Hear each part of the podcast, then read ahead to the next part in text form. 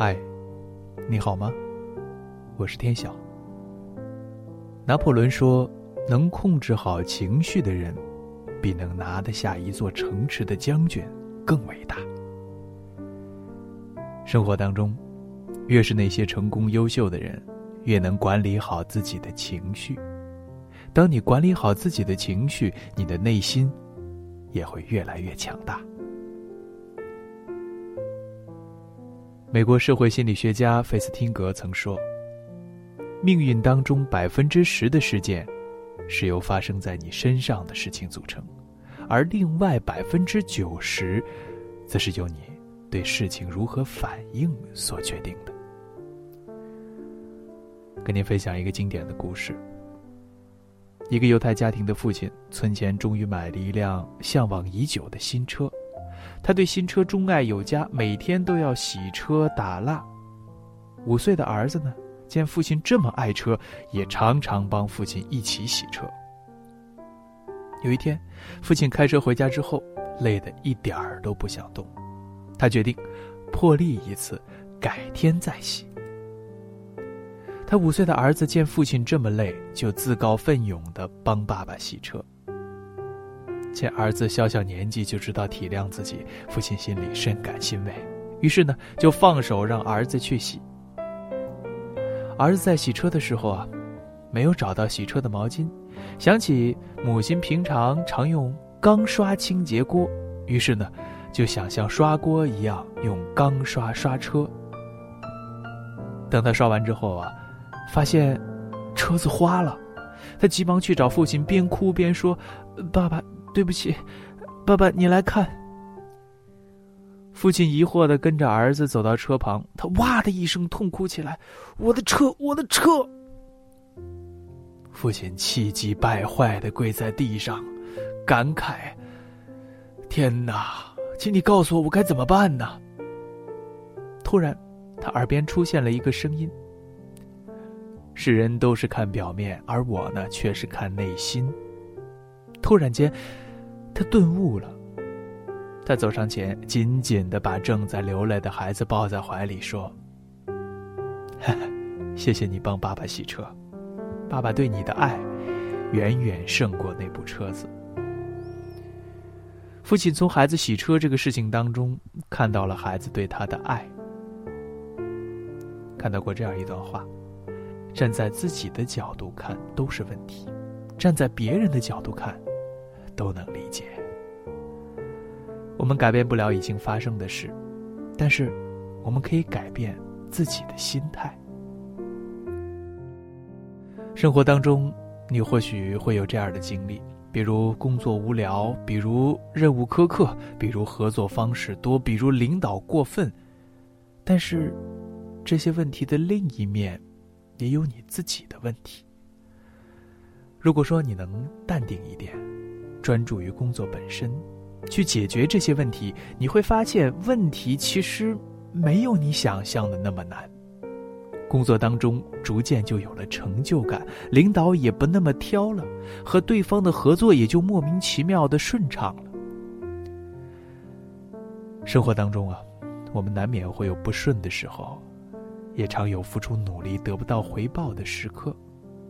当这些事情引发负面的情绪在脑海当中挥之不去的时候，我们不要光看情绪的表面，而忽视了情绪背后的东西。与其纠结，不如好好想一想，自己是哪一个环节出了问题？这件事情又教会了我们什么呢？当你把这件事情为什么会发生在我身上的想法转变成从这件事情当中我收获了什么的时候，你就能从已经发生的事情当中得到成长，而且越来越好。奥利森·马登在《一生的资本》当中说：“任何时候，一个人都不应该做自己情绪的奴隶。”不应该使一切行动都受制于自己的情绪，而应该反过来控制情绪。无论情况多么糟糕，你应该努力去支配你的环境，把自己从黑暗当中拯救出来。让自己成为一个温柔而内心强大的人吧。你会发现，当你控制好了情绪，你的人生也会豁然开朗起来。那些曾经让你过不去的坎儿，那些你所流过的泪，那些所不能释怀的往事，都在你一觉醒来之后，在你的内心悄然积聚成了一种蓄势待发的能量。愿你能释怀，与自己和解，与不快的情绪告别，重新燃起拥抱明天的力量，让不愧于天，俯不坐于地。世间繁华不计，愿你到头来仍得心安。共勉，也祝各位晚安。